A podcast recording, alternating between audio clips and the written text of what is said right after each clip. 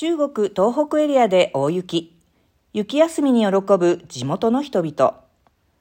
内モンゴル自治区南東部や吉林省西部、黒竜江省南部と東部、遼寧省北部一帯などでは6日、大雪となり、黒竜江省牧領、京成、ボタン港、水墳が、少子、内モンゴル自治区通領、赤方などでは豪雪となった。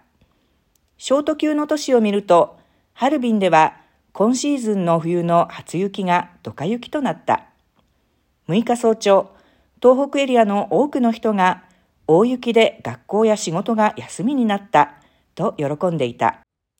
この時期でも半袖姿の関東省の人は雪休み？と目を丸くするかもしれないが、中央気象台は台風で休みになることがあるのと同じで大雪で休みになることもあると説明している。